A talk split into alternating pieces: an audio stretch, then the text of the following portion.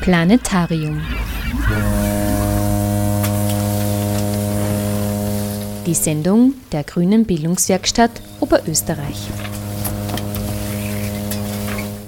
Die österreichische Wirtschafts- und Sozialpartnerschaft ist die Zusammenarbeit der großen wirtschaftlichen Interessensverbände untereinander und mit der Regierung.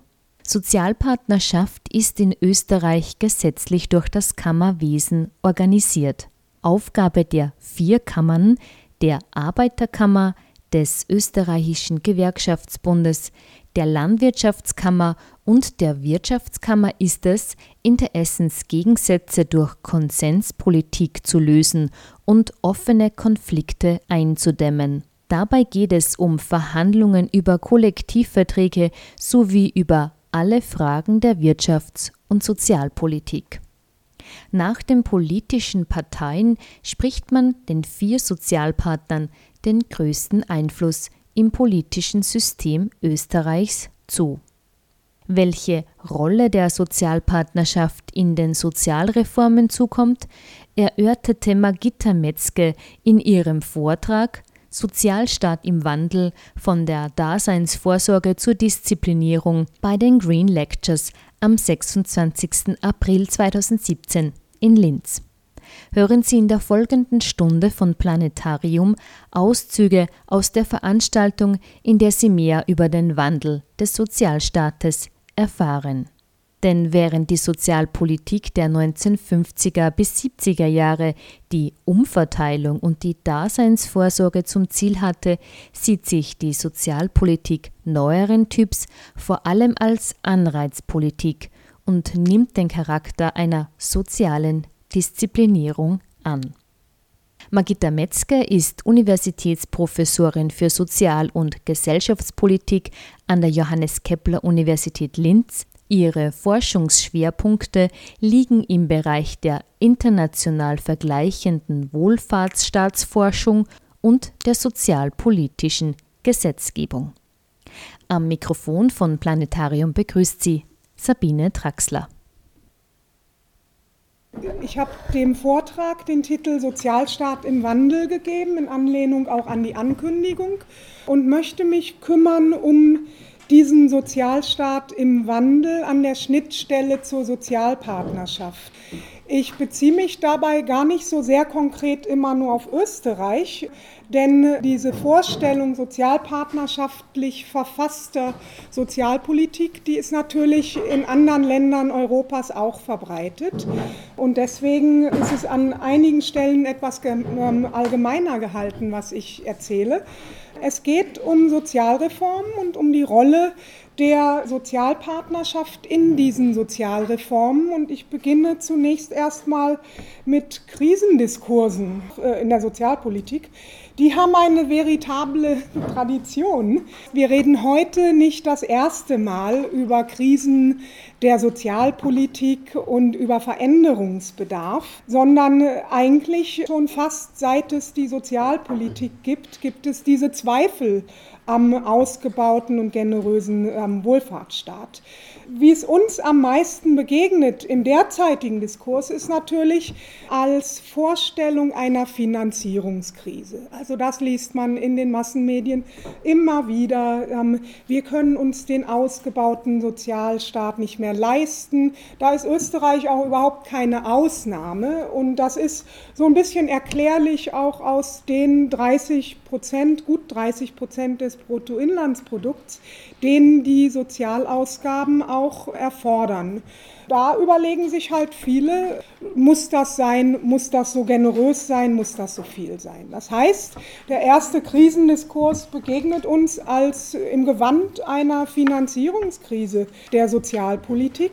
Aber es ist eben jetzt nicht das erste Mal, ähm, dass das der Fall ist praktisch in jeder krisenhaften Situation der Wirtschaft oder in jeder als krisenhaft wahrgenommenen Situation begegnen uns diese, diese Krisendiskurse.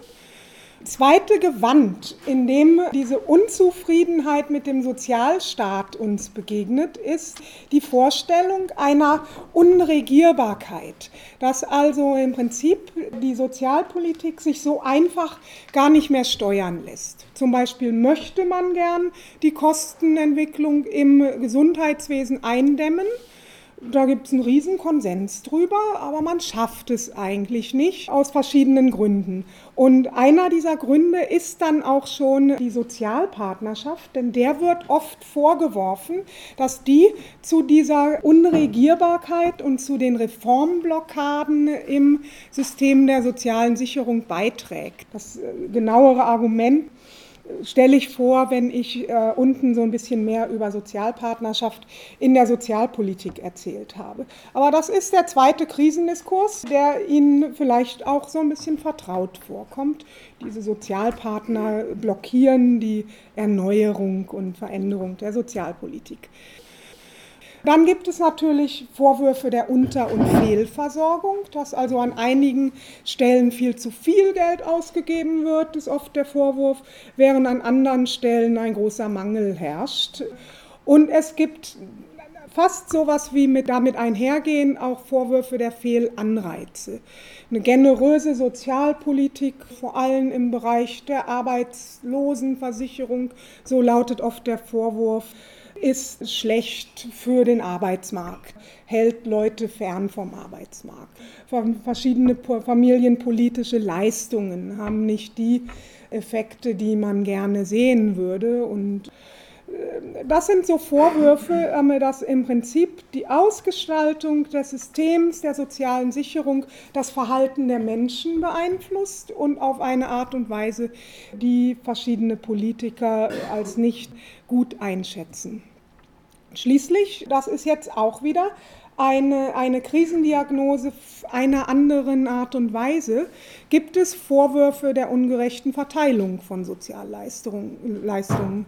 Das ähm, hat jetzt nicht unbedingt was mit Unter- und Fehlversorgung zu tun, sondern ist eine andere Art von Wertung, äh, indem man einfach sagt, manche Leute verdienen eigentlich mehr, als sie bekommen, manche Leute bekommen mehr, als sie verdienen. Und all diese Art von Krisendiskursen, die sind fast so alt wie die Sozialpolitik. Und sie tragen so ein bisschen dazu bei, dass wir auch einen permanenten Wandel auf dem Feld der Sozialpolitik erleben. Das heißt, diese Vorstellung, alles war eigentlich in ganz guten Bahnen und erst jetzt im Gefolge der äh, europäischen Staatsschuldenkrise bricht ein, ein Reformbedarf aus ähm, oder hervor, die ist eigentlich nicht so ganz richtig. Dennoch kann man natürlich fragen, was ist neu? Erleben wir etwas wie einen etwas grundlegenderen Umbau der Systeme der sozialen Sicherung? Und etwas später unten im Vortrag kommentiere ich diese Frage noch ein bisschen. Sozialpolitischer Wandel ist nur zum Teil Ergebnis politischer Gestaltung. Vieles in der sozialpolitischen Entwicklung ist ungeplant, beispielsweise als Ergebnis von Arbeitsmarktentwicklung, demografischen Wandel oder auch als Ergebnis einer langfristigen Reifung von Sozialversicherungssystemen. Natürlich gibt es so etwas wie sozialpolitischen Gestaltungswillen. Dazu zählen politische Prozesse und Einflussfaktoren wie Zeitgeist, öffentliche Meinung, wahltaktische Überlegungen oder auch internationaler Einfluss. Stichwort Europäische Union. Innenpolitische Faktorenbündel, welche auf den sozialpolitischen Wandel Einfluss nehmen, sind der Föderalismus und Akteurskonstellationen wie politische Parteien und Sozialpartner. Die Frage, die sich jetzt anschließt, ist, wie jetzt die Verbindungen zwischen ähm, Sozialpolitik und Sozialpartnerschaft eigentlich aussehen. Und da gibt es verschiedene Verbindungswege. Ich habe hier die Folie mit dem Fachterminus Korporatismus überschrieben. Korporatismus ist etwas allgemeiner und nicht österreichisch gesprochen die Form, von der wir reden, nämlich eine institutionalisierte, das heißt stark auch formalisierte und rechtlich festgeschriebene Mitspracheberechtigung von den organisierten Interessen, ja letztlich von Kapital und Arbeit, also von Arbeitnehmern und Arbeitgebern. In Österreich nimmt das die Form des Kammerwesens an. In anderen europäischen Ländern ähm, sind es die Gewerkschaften und die Arbeitgeberverbände direkt, die das machen. Es gibt nicht überall wie in Österreich diese ganz stark verrechtlichte Form und die verpflichtende Mitgliedschaft. Da ist eigentlich Österreich eher einmalig in, in Bezug darauf. Aber dieses Phänomen, man zieht Arbeit, bezieht Arbeitgeber und Arbeitnehmer in die sozialpolitische Gestaltung oder politische Gestaltung mehr generell ein. Die ist sehr weit verbreitet, vor allem in, Euro, äh, in den Ländern des europäischen Kontinents und in den nordischen Ländern.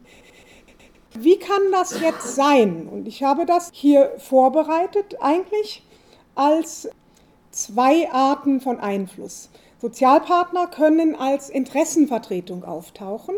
Und dann ist die Sozialpartnerschaft die Arena der Mobilisierung und Organisation gesellschaftlicher Interessen. Und ein Einfluss macht sich dann bemerkbar als ähm, Mitspracherecht in politischen Entscheidungen. Da ist aber die Sozialpartnerschaft nicht exklusiv. Wenn ein Gesetz über einen Tatbestand verabschiedet wird, äh, befragt man meistens die betroffenen Interessenverbände. Das heißt, das ist nicht, da ist das nichts Besonderes von der Sozialpartnerschaft, aber es ist eben ähm, auch so, dass die Sozialpartner nie fehlen, praktisch nie fehlen, vor allem in der arbeits- und sozialpolitischen Gesetzgebung. Gesetzgebung. Ein zweiter Einflussfaktor sind personelle äh, Verflechtungen. Das heißt, Vertreter von Gewerkschaften, Arbeitgeberverbänden können auch ein Mandat im Parlament haben und sie haben das sehr oft. Äh, sie können Mitglied von politischen Parteien sein. Sie sind das sehr oft. Sie können zu politischen Parteien einen guten Draht haben und haben das sehr oft. Das heißt, diese personellen Vernetzungen sind oft sehr stark und ein sehr starker Einflussfaktor, der auch vorbeigeht oder neben den institutionalisierten ähm, äh, Mitspracherechten liegt.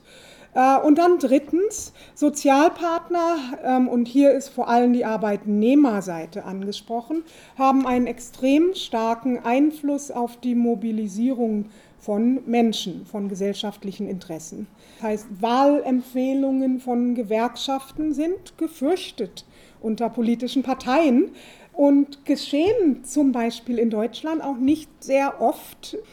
Ich erinnere mich noch sehr deutlich, dass der DGB, der sich immer sehr zurückgehalten hat, am Ende der Kohl-Ära ziemlich deutliche, zwar implizite, aber deutliche Wahlempfehlung ähm, ausgesprochen hat, die dann auch ähm, zur Wahl einer rot-grünen Bundesregierung geführt hat. Ähm, Sozialpartner sind recht vorsichtig mit diesem Instrument.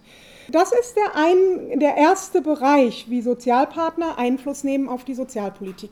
Der zweite Bereich ist ein organisatorischer Bereich oder ein, ein organisatorischer Einflussfaktor. Da nehmen Sozialpartner ähm, Einfluss, indem die Sozialpartnerschaft ein Organisationsprinzip ist. Und das ist insbesondere in der Sozialpolitik stark ausgeprägt. Das hat ganz lange historische Wurzeln vor allem in Sozialversicherungssystemen. Ähm, und der österreichische Sozialstaat ist sehr stark sozialversicherungsförmig organisiert. Aber auch generell sind sozialpartnerschaftliche Organisationen bei der Umsetzung sozialpolitischer Maßnahmen beteiligt. Wenn Sie zum Beispiel an Arbeitszeitpolitik denken, an Arbeitszeitkonten, an Gleitzeitregelungen oder in Deutschland an ähm, bestimmten Arten betrieblicher ähm, Altersvorsorge. Vieles von dem geht nur, wenn es in Kollektivverträgen so vorgesehen ist. Das heißt, wenn die Sozialpartner nicht mitspielen, passiert da manchmal nicht viel. Wenn man in einem Betrieb zu arbeiten das Pech hat, der Haustarifverträge hat und sowas nicht vorsieht, dann hat man zu bestimmten arbeitspolitischen äh, Maßnahmen und zu bestimmten Maßnahmen der betrieblichen Sozialpolitik nicht unbedingt Zugang. Das ist das eine. Das zweite ist das Kammerwesen. Da hat uns der Film eben schon was drüber erzählt. In Österreich aber selbst in Deutschland, wo wir nicht dieses starke Kammersystem haben, sind Sozialpartner unheimlich stark in äh, Themen wie der beruflichen Bildung, ähm, die ganzen Bildungsabschlüsse im dualen System der Berufsausbildung. Da haben die Kammern eine Riesenrolle drin. Aber auch solche Sachen wie technische Normen, da sind sehr oft Kammern, Industrieverbände, Indust Interessenverbände äh, am Zusammenarbeiten, um das zu bewerkstelligen bewerkstelligen. Und auch hier ist wieder ein Punkt, wo die Sozialpartnerschaft nicht exklusiv ist, sondern eben auch andere Teilbereiche äh, der Vertretung ähm, gesellschaftlicher Interessen. Und schließlich die Sozialversicherung und die Selbstverwaltung in der Sozialversicherung. Das war im Film eben erwähnt worden, indem sie äh, in den Kammern Wahlrechte haben. Sie haben aber auch in den Sozialversicherungsträgern Wahlrechte, um die sozialversicherungsförmigen Gremien zu wählen. Das heißt, die OÖGKK hat ähm, Arbeitgeber- und Arbeitnehmervertreter in ihren höchsten Leitungsgremien. Die haben zwar alle eine hauptamtliche Spitze heutzutage, und in Deutschland ist dieser Prozess noch viel weiter fortgeschritten, ähm, dass im Prinzip die Sozialversicherung viel mehr wie ein Unternehmen sich verhält. Aber die Idee ist, da das ja immerhin Organisationen sind, die staatliches Geld verwalten im großen Stil, dass da Sozialpartnerschaft eine große Rolle spielt in der Organisation dieser Unternehmen oder dieser Versicherungsträger. Jetzt habe ich selber schon Unternehmen gesagt, ein großer Fauxpas. Historisch hat das lange Wurzeln, weil eben die Sozialversicherung ähm, in ihrer Entstehungszeit, Ende des 19. Jahrhunderts, hervorgegangen ist aus Versicherungsvereinen auf Gegenseitigkeit. Also da, da ist eigentlich der, der Staat als Rechtssetzer, Gewährleister, äh, derjenige, der dann eine Zwangsmitgliedschaft auch institutionalisierte, erst später gekommen. Was vorher da waren, waren Versicherungsvereine von relativ privilegierten Arbeitnehmern und staatliche Politik hat das nur verallgemeinert. Und dieser Prozess der Verallgemeinerung, dass immer mehr Leute einbezogen waren, bis dann hier in Österreich eine ähm, Versicherungspflicht äh, existierte, war ziemlich langwierig auch. Das hat die ganze erste Hälfte des 20. Jahrhunderts gebraucht und in anderen Ländern, wie zum Beispiel Deutschland, ist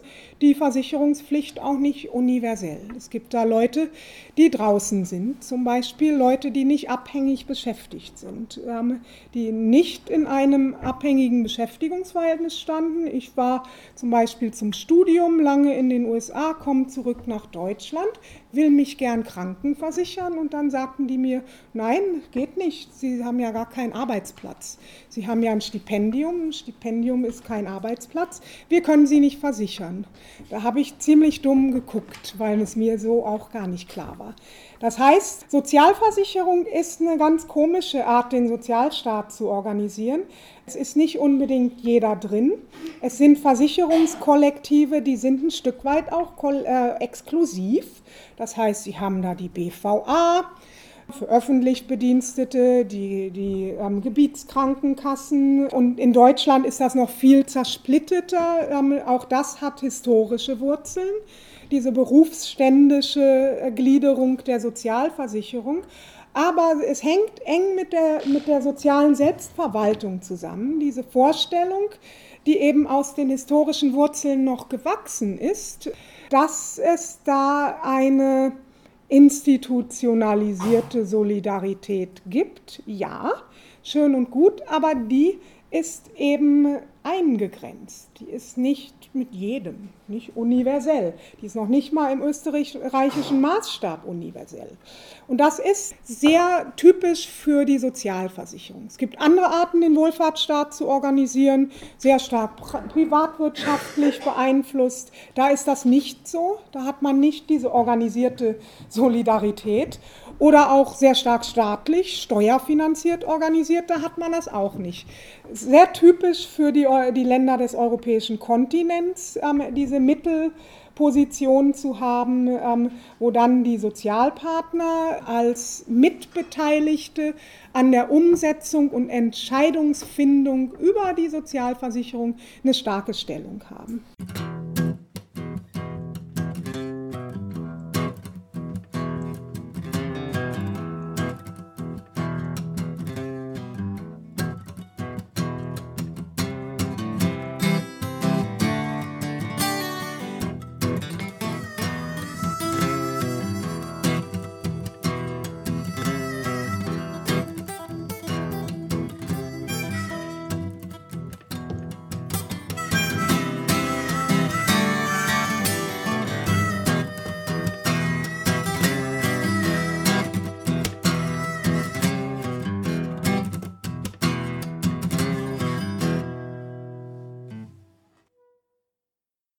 Wird Kritik am Sozialsystem geübt, kommt häufig die Sozialpartnerschaft und ihr Anteil an Reformhindernissen zur Sprache. Um diese Kritik näher beleuchten zu können, geht Magitta Metzke im nächsten Teil ihres Vortrags darauf ein, auf welche drei Arten man Sozialreformen verstehen kann.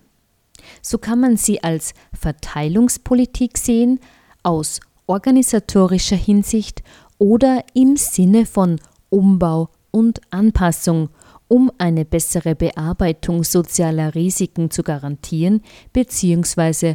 um im Sinne sozialer Investition zu handeln.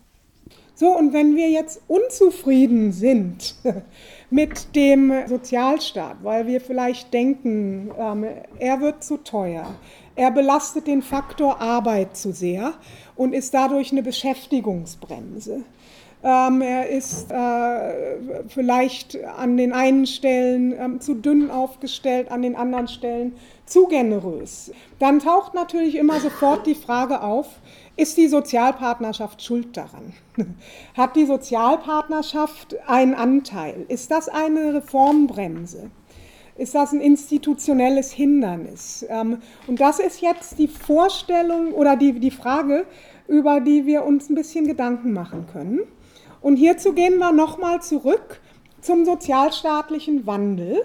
Und zwar nicht so sehr zu den langen Traditionslinien oder der, der veritablen Tradition, die diese Krisendiskurse haben, sondern wir sehen uns mal an, wie wir ähm, Sozialreformen verstehen können. Und die erste Art, wie wir sozialpolitischen Wandel, und zwar jetzt eher die gestaltete und nicht die ungeplante Form, verstehen können, ist als Verteilungspolitik. Es gibt die Worte Kostendämpfung, Konsolidierung der Ausgabenentwicklung. Die sind Ihnen allen sehr geläufig. Dahinter steht aber eine verteilungspolitische Vorstellung, nämlich die Vorstellung, dass der Sozialaufwand nicht schneller steigen sollte als äh, der Rest des sozialen oder des gesellschaftlichen Wohlstands. Das verwirkt sich so hinter dieser Vorstellung Kostendämpfung. Wir finden das vor allem im Gesundheitswesen, wo einzelne Kategorien der Gesundheitsausgaben immer gerne mal dem, dem Rest des Bruttoinlandsprodukts davon galoppieren wollen. Da redet man dann von Kostendämpfung. Äh, eine etwas aggressivere verteilungspolitische Position ist Kant unter dem Stichwort Austeritätspolitik oder Kürzungspolitik im Sozialstaat. Da geht es nicht nur um eine ausgewogene Kostenentwicklung, sondern um Rückbau. Man will von den 30 Prozent weg. Man will weniger ausgeben und mehr für andere Dinge ausgeben. Aber das ist im Prinzip auch ein verteilungspolitisches Nachdenken über ähm, Sozialreformen. Eine ganz andere Art, über Sozialreformen nachzudenken, setzt beim Organisatorischen an.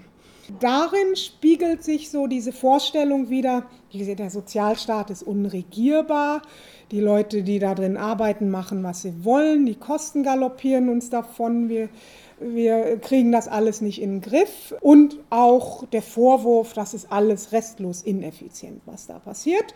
Und da gibt es dann verschiedene Reformvorschläge. Der erste firmiert unter der Bezeichnung New Public Management, dass man halt, ähm, dahinter verbirgt sich die Vorstellung, dass man öffentliche Bereiche eher wie Privatunternehmen organisiert haben will, die miteinander auch im Wettbewerb stehen und wegkommen will von diesen staatlichen Monopolen, die sich so sehr schwer ähm, steuern lassen.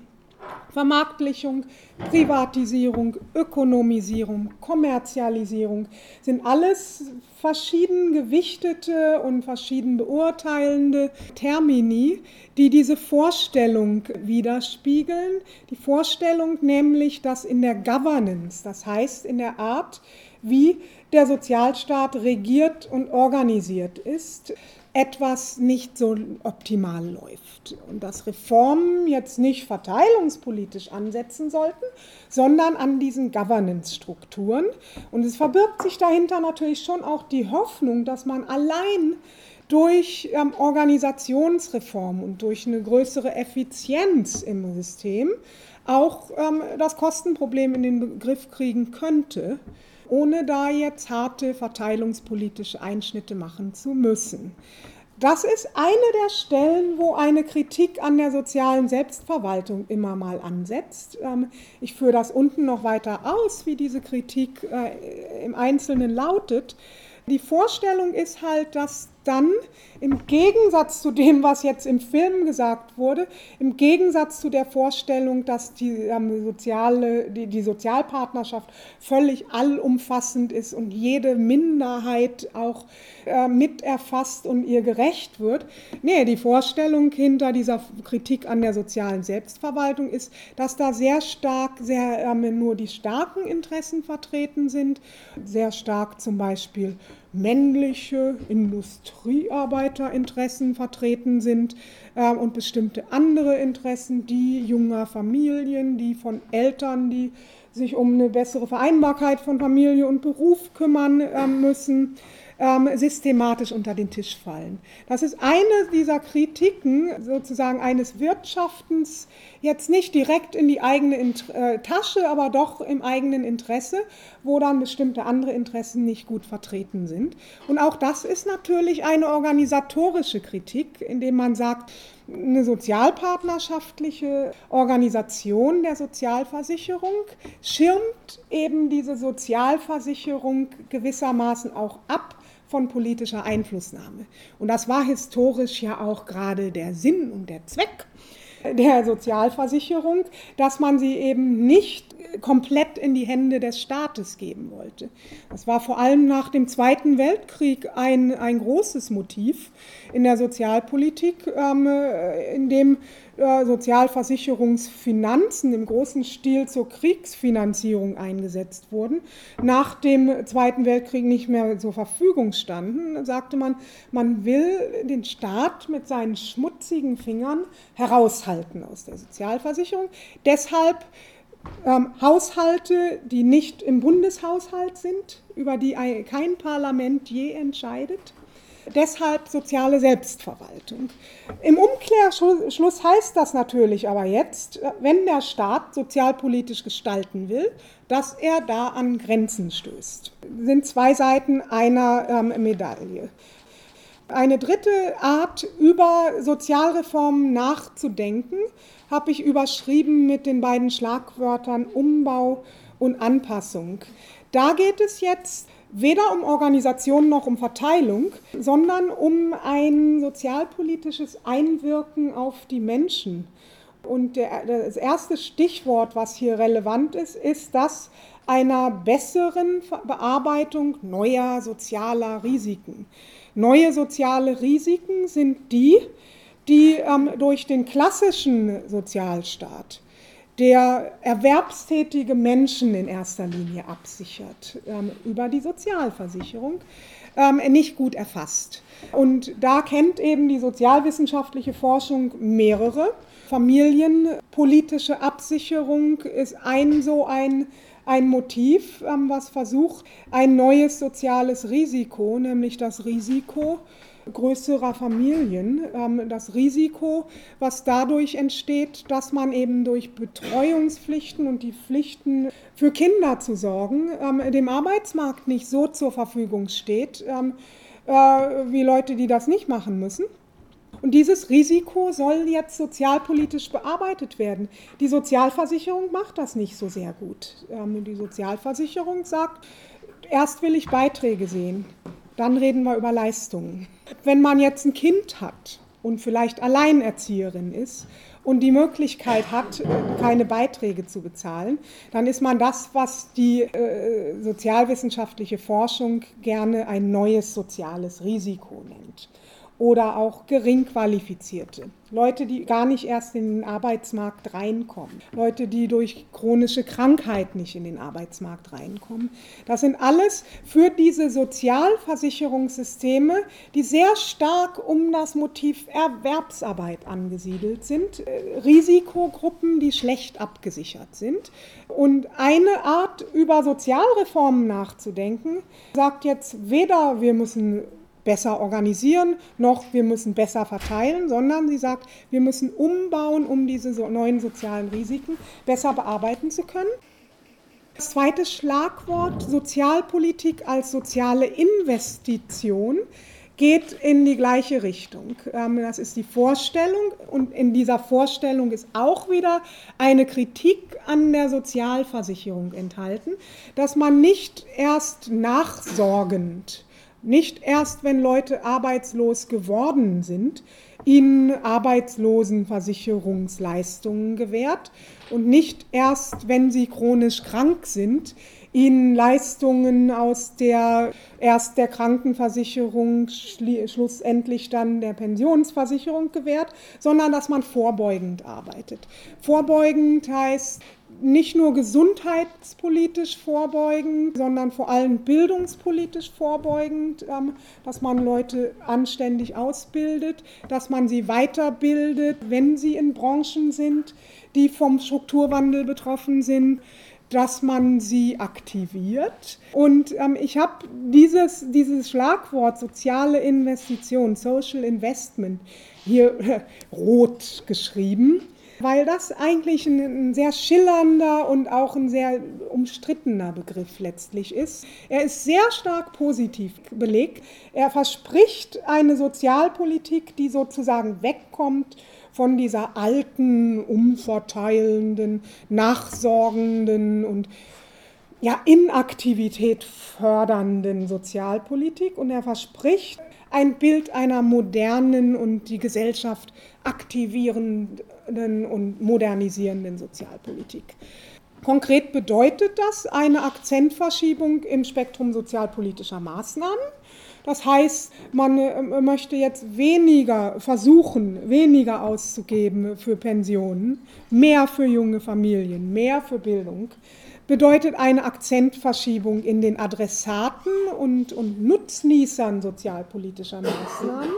Weniger diejenigen, die jetzt über lange Zeit große Beiträge geleistet haben und mehr an diejenigen, die gar nicht die Chancen und die Privilegien haben, große Beiträge zu leisten. Denn ein Job ist ein Privileg. Äh, die 20 Prozent Sozialversicherungsbeiträge, die man leistet, die sind keine große Belastung. Die sind ein Teil einer sehr privilegierten Position in der Gesellschaft, nämlich die Position als sozialversicherungspflichtig beschäftigte Person. Und Akzentverschiebung in Richtung derer, die dieses Privileg gar nicht erst haben, ist auch oft im Begriff soziale Investition enthalten. Und eine Akzentverschiebung auch in Charakter und Governance ähm, sozialpolitischer Maßnahmen. Das geht so ein bisschen in die Richtung des organisatorischen Motivs, was ich oben erwähnt habe. Ähm, aber da sind auch ähm, äh, solche Motive wie Aktivierung, Arbeitsmarktaktivierung, Vereinbarkeit von Familie und Beruf angesprochen. Das heißt Maßnahmen, die eigentlich das Verhalten und die Möglichkeiten von Menschen in Gesellschaft und Arbeitsmarkt verändern sollen. Und dadurch ist dieser, dieser, dieses Motiv Umbau und Anpassung eigentlich das Interessanteste, ähm, denn das ist zweischneidig. Und über diese Zweischneidigkeit möchte ich jetzt ein bisschen mit Ihnen reden.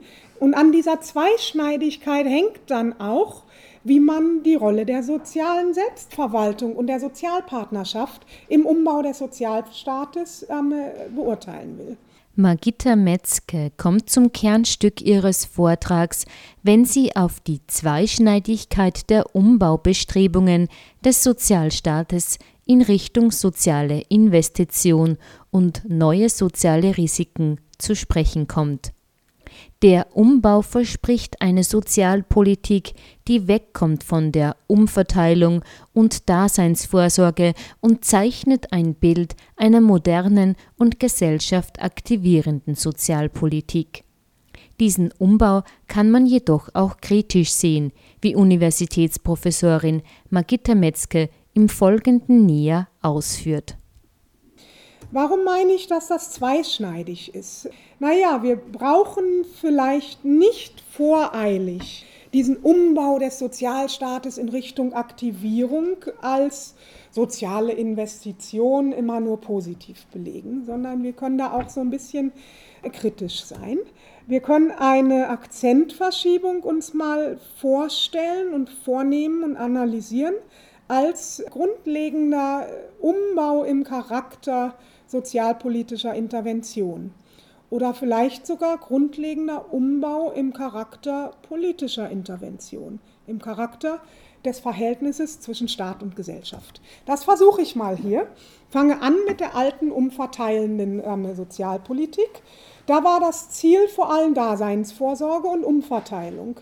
Möglichst viele Leute, möglichst alle Leute sollten teilhaben können am gesellschaftlichen Reichtum. Wenn das über ein Markteinkommen nicht geht, dann geht das über Umverteilung, ähm, geht das über das Gewaltmonopol des Staats, was dann den Bürgern gegenübertritt und sagt, wir besteuern dich jetzt mal. Wir fragen dich auch nicht, ob du das willst. Wir tun das und wir geben anderen Leuten, die ein kleineres Arbeitseinkommen, was ab von deinem Einkommen. Die Vorstellung. Oder wir geben anderen Leuten, die es verdienen, etwas ab ebenfalls die Vorstellung, die umverteilende. Der Charakter der sozialpolitischen Maßnahmen war dann oft der einer Umsetzung sozialer Rechte. Das heißt, Leute haben qua Mitgliedschaft zu einem bestimmten Gemeinwesen bestimmte Rechte. Das Gemeinwesen kann staatlich verfasst sein, es kann aber auch eine Mitgliedschaft in einer dieser etwas exklusiveren Solidargemeinschaften sein, in denen, von denen ich oben geredet habe. Das heißt, äh, es hängt oft nicht an Staatsbürgerschaft. Es hängt oft Zugehörigkeit zu einem bestimmten Versicherungskollektiv. Ich bin Mitglied der BVA und deswegen kriege ich eine bestimmte Behandlung im Zahnersatz vielleicht, die andere Leute nicht kriegen. Das heißt, soziale Rechte klingt oft positiver, als es ist. Da möchte ich gleich ein bisschen warnen. Aber äh, die Gründe für die Leistungsgewährung sind oft subjektive Rechte. Die begründen sich manchmal über Beitragszahlung, aber manchmal über Staatsbürgerschaft. Mal jetzt einen Schritt weitergehen. Die Deutungen jüngerer Entwicklungen aus dieser Perspektive gehen natürlich in Richtung Rückbau und Kürzungspolitik. Da ist also in ganz wenigen Politikfeldern der Sozialpolitik von einem Ausbau die Rede. Eins dieser Politikfelder ist die Familienpolitik. Das ist eins der Felder, wo wir tatsächlich Leistungsausbau gesehen haben. Ein erhöhtes Finanzvolumen, mehr Geld geht da rein ins System. Aber bei den meisten anderen Feldern haben wir es mit Kürzungspolitik zu tun. Triebkräfte und Akteure des Wandels, vor allem des Ausbaus, sind organisierte gesellschaftliche Interessen und Verteilungskonflikte. Das war vor allem bei der sozialpolitischen Expansion so. Aber natürlich stehen Verteilungskonflikte, die Vorstellung, wir wollen nicht mehr so viel ausgeben, wir brauchen das Geld für die Bankenrettung, wir brauchen das Geld für Infrastruktur. Oder ich würde natürlich als Uni-Angehörige auch sagen, wir brauchen das Geld für die Hochschulen. Ähm, äh, das heißt, das alles sind Verteilungsargumente. Und in dieser ähm, Vorstellung einer umbauen, umverteilenden Sozialpolitik, wo es um soziale Rechte geht, sind Verteilungsmotive sehr stark als Triebkräfte des Wandels. Ansatzpunkte sozialpolitischer Intervention sind Lebenslagen. Das sind der Versuch halt, die, die, die materielle Situation, das Wohlergehen ähm, von sozialen Gruppen zu beeinflussen. So, und ich sage jetzt, wenn wir über Social Investment reden, dann gibt es ein zweites Gesicht der Sozialpolitik. Und das ist manchmal nicht so freundlich, das ist manchmal ein bisschen strange und man soll es sich bei der Beurteilung sozialpolitischen Wandel, vom Wand, äh, sozialpolitischen Wandels vor Augen halten. Und das habe ich überschrieben mit dem Schlagwort fordernde Sozialpolitik. Woher kommt dieses Schlagwort? Es kommt von Gerhard Schröder, dem deutschen Bundeskanzler, ähm, Anfang ähm, des Jahrtausends, der vom Fördern und Fordern immer sprach. Mit dem Fördern war das manchmal nicht so weit her, mit dem Fordern ähm, in der deutschen Sozialpolitik sehr ausgeprägt. Ähm, seit Mitte des ersten Jahrzehnts, also seit ungefähr 12, 15 Jahren, tritt der deutsche Sozialstaat bestimmten Gruppen sehr stark fordernd gegenüber. Und die Ziele sind da jetzt nicht mehr so stark Umverteilung und Daseinsvorsorge, sondern, und ich habe hier in der Tabelle überspitzt, soziale Disziplinierung und Aktivierung. Was da staatliche Sozialpolitik will, ist nicht unbedingt für seine Bürger sorgen, sondern ein bestimmtes Verhalten induzieren. Frauen sollen Kinder bekommen. Eltern sollen sich für eine gute Ausbildung ihrer Kinder sorgen. Menschen sollen für ihre eigene Berufsausbildung ähm, sorgen und Anteil daran nehmen. Sie sollen nicht mit 16 un- und angelernte Tätigkeiten vollbringen, ver verrichten. Äh, lebenslange Berufstätigkeit. Was sind noch Motive? Leute sollen Soldaten werden. Das wird steht oft nicht so stark im, im Fokus des Interesses, ist aber historisch in der Sozialpolitik ein sehr starkes Motiv.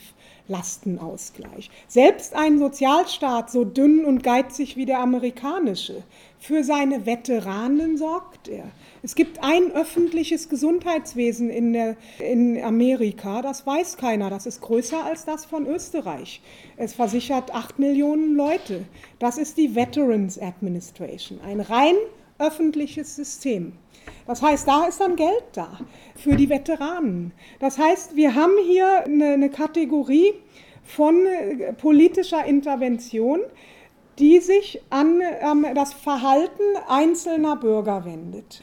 Und die Vorstellung ist dann auch nicht die von sozialen Rechten, sondern umgekehrt die von Verpflichtungen und Anreize, die dann die Bürger an diese Verpflichtungen erinnert. Normsetzungen und Anreize. Das Motiv ist auch nicht so dieses liberale Motiv, Individuen sind berechtigt, ähm, sondern das Motiv ist ein republikanisches Motiv als Beitrag zum Gemeinwesen.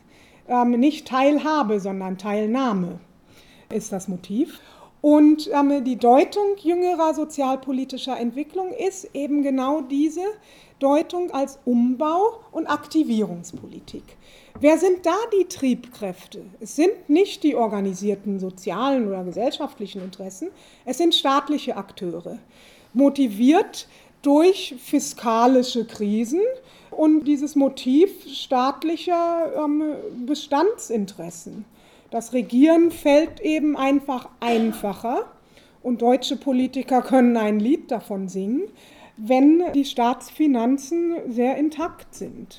Die deutschen Politiker singen kein Lied davon. Äh, sie nehmen sich als unheimlich pleite wahr, aber in der Tat, gerade in der Sozialversicherung, äh, sind die Staatsfinanzen sehr intakt in Deutschland. Es ist eher nur die Wahrnehmung einer, einer großen Krise der Staatsfinanzen. Das ist ein Unterschied zu, zu Österreich, wo das vielleicht nicht nur so in der Wahrnehmungsebene existiert.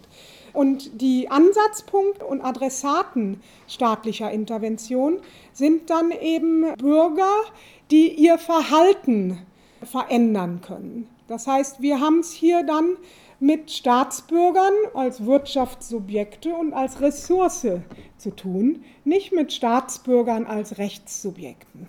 Wir haben es hier mit Leuten zu tun, die sich entscheiden können für die lebenslange Berufstätigkeit, die aber auch sagen können, ach nee, ich steige jetzt erstmal aus und komme zurück nach Österreich, wenn ich 60 bin. Oder Leuten, die sich entscheiden können, ach nee, also so eine dreijährige Berufsausbildung, das ist nichts für mich. Ich versuche un- und angelernt zu arbeiten mit Eltern, die sagen können, ich finanziere meinen, Eltern, meinen Kindern kein Studium. Ich kaufe mir lieber ein Auto. Mit Müttern, die sich entscheiden können, ähm, Kinder kriege ich nicht. Dann sind es keine Mütter, dann sind es Frauen. Mit Müttern, die sich entscheiden können, um die Erziehung meiner Kinder kümmere ich mich nicht besonders. Das heißt, was, worauf ich hier hinweisen will, auch wenn wir nur alle vier Jahre zur Wahlurne gehen, es gibt eine Vielzahl von Entscheidungen, die wir jeden Tag fällen und die sind sozialpolitisch relevant. Ähm, und ähm, die große Angst, die Politiker vor sowas wie so äh, demografischen Wandel haben, die sagt uns, wie relevant das ist. Und fordernde Sozialpolitik ist ein Versuch, da irgendwie eine Kontrolle oder einen Einfluss auszuüben. So unvollständig und lückenhaft diese Kontrolle doch ist, es ist der Versuch. Und das treibt jetzt allerlei Blüten im Umbau des, der Sozialpolitik und das beeinflusst auch unser Verständnis und unsere Beurteilung der Rolle von Sozialpartnerschaft in diesem Umbau der Sozialpolitik. Welche Rolle die Sozialpartnerschaft im Wandel der Sozialpolitik spielen kann, erklärt Margitta Metzge im abschließenden Teil ihres Vortrags. So können Sozialpartner eine ermöglichende oder eine retardierende Funktion einnehmen, wenn es um den Umbau des Sozialstaates geht. Jetzt kommen wir nämlich zurück zur Sozialpartnerschaft. Welche und zu der Frage, welche Rolle kann die spielen im Wandel der Sozialpolitik? Und im Hinterkopf behalten wir dabei diese verschiedenen Verständnisse. Sozialpolitik als Forderung und Sozialpolitik als Recht. Das eine ist eine ermöglichende Rolle. Ermöglichend kann die Sozialpartnerschaft in der Umsetzung sozialpolitischer Maßnahmen sein. Da habe ich vorhin schon darauf hingewiesen, dass ein großes Spektrum betrieblicher Sozialpolitik braucht einfach die Sozialpartner. Ermöglichen kann die Sozialpartnerschaft auch in der Gesetzgebung sein. Da habe ich ein Bild mitgebracht, das ist Gerhard Schröder, der Genosse der Bosse, mit einem Arbeitgeber und einem Arbeitnehmervertreter lang ist es her. Ähm, und die stehen vor einem Plakat, was verweist auf etwas, worauf die Deutschen eine Weile sehr stolz waren, nämlich ein Bündnis für Arbeit. Das war der Versuch, auf Makroebene die Gesetzgebung und den Umbau des Sozialstaates so zu gestalten, dass die Massenarbeitslosigkeit bekämpft wurde. Das war Ende der 90er Jahre, war das sehr en vogue ähm, in vielen europäischen Ländern. Das war zum Beispiel übrigens noch eine Zeit, wo in Österreich äh, die Entwicklung auf dem Arbeitsmarkt sehr viel weniger krisenhaft war. Und wir Deutschen haben immer neidisch nach Österreich geguckt. Wir Deutschen haben immer neidisch auf die makrokorporatistischen Steuerungs- ähm, Institutionen, die es hier in Österreich gibt, geguckt. Und äh, dieses Bündnis für Arbeit war ein Versuch, da was abzukupfern von ihnen. Das war recht kurzlebig, weil es in Deutschland dann doch eher Zank und Streit gab im Rahmen dieses Bündnisses für Arbeit und dann die einschneidenden Sozialreformen, die bekannt geworden sind unter dem Schlagwort Agenda 2010 Die wurden dann eigentlich eher gegen die Sozialpartner gemacht oder gegen die, ja, den Arbeitgebern ging es nicht weit genug, den Gewerkschaften ging es viel zu weit. Also eher im großen Streit, nicht konsensual.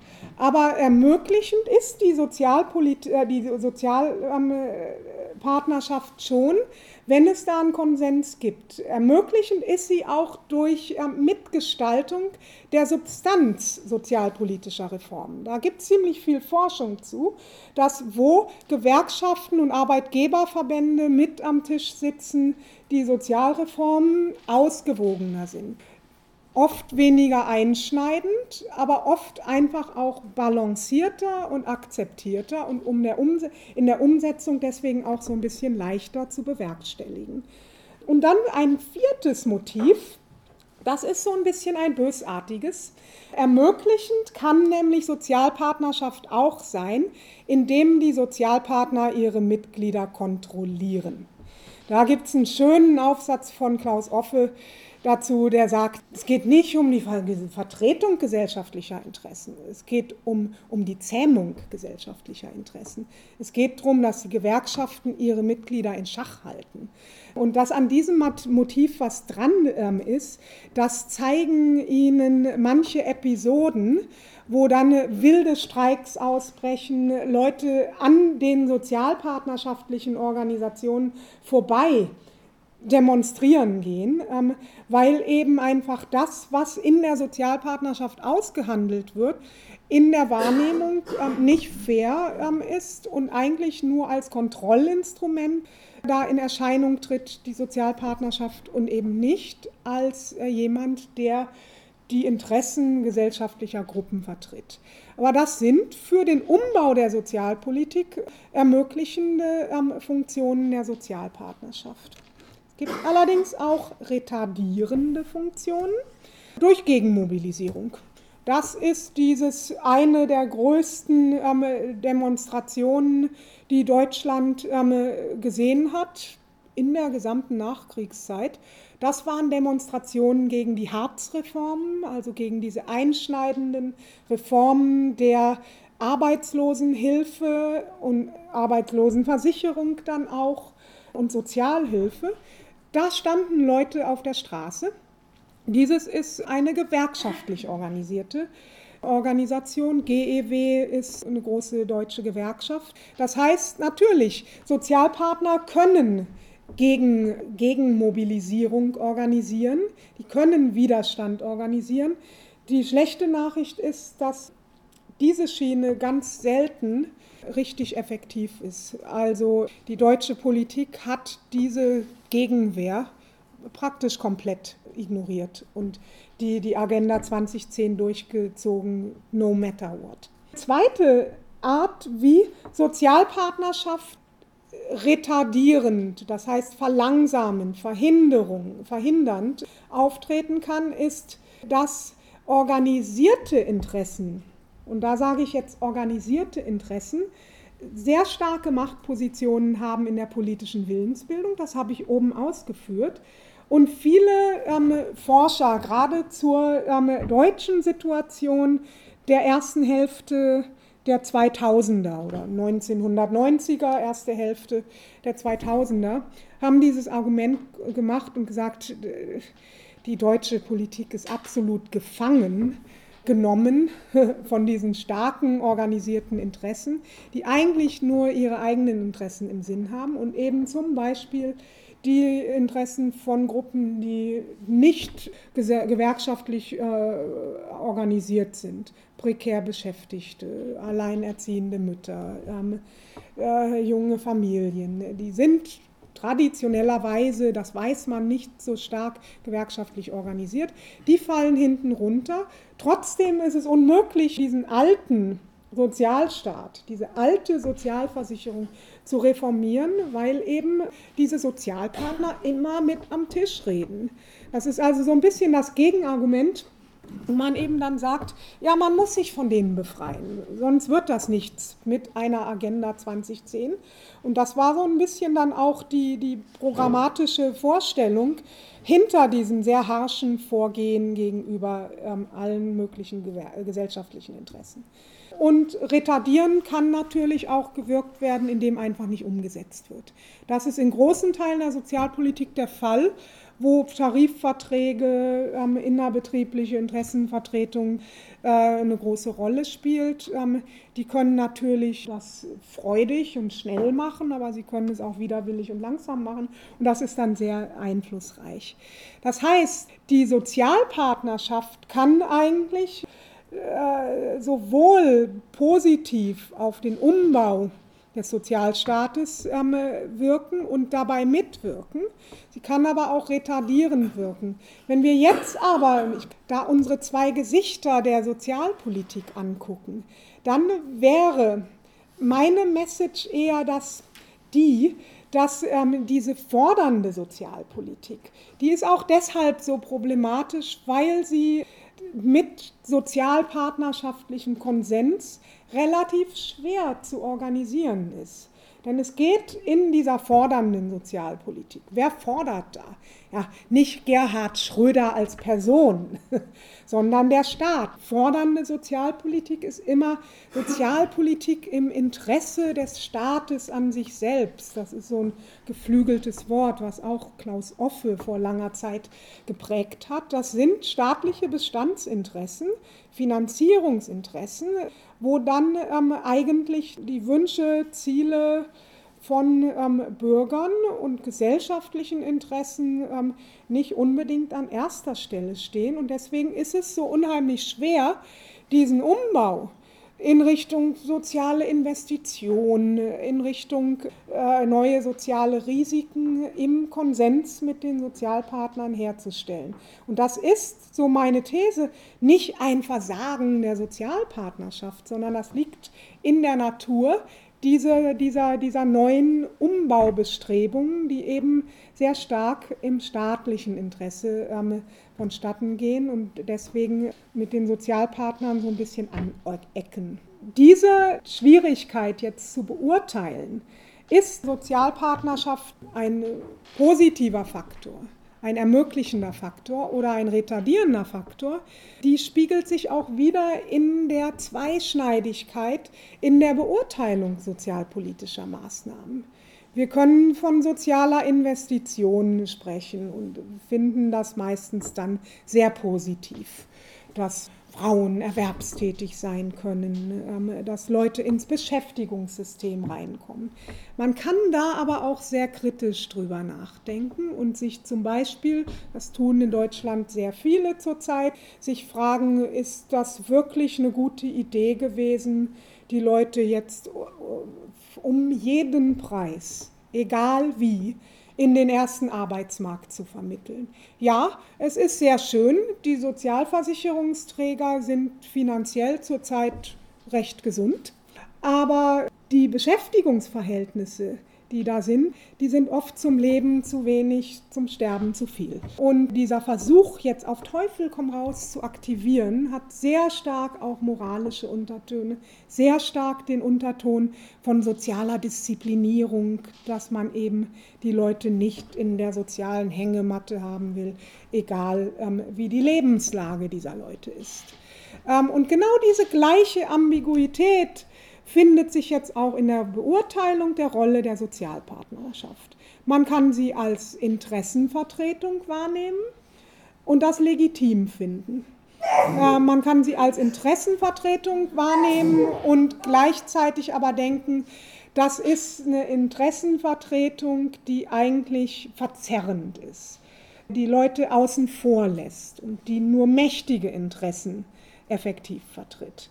Und man kann schließlich die Sozialpartnerschaft auch als recht subtiles Kontrollinstrument, was eben nicht eine Vertretung gesellschaftlicher Interessen ermöglicht, sondern eher unterdrückt und unter Kontrolle hält, wahrnehmen. Und das ist dann eben die Schwierigkeit, jetzt diese, dieses Zusammenspiel von Sozialpartnerschaft und Sozialreform angemessen zu beurteilen. Aber ich würde eben davor warnen, es alles als ein, ein Knäuel was alles irgendwie reformbedürftig ist, aufzufassen, sondern ich würde dafür plädieren, ähm, Entwicklung von Sozialpartnerschaft separat zu beurteilen von der Entwicklung der Sozialpolitik.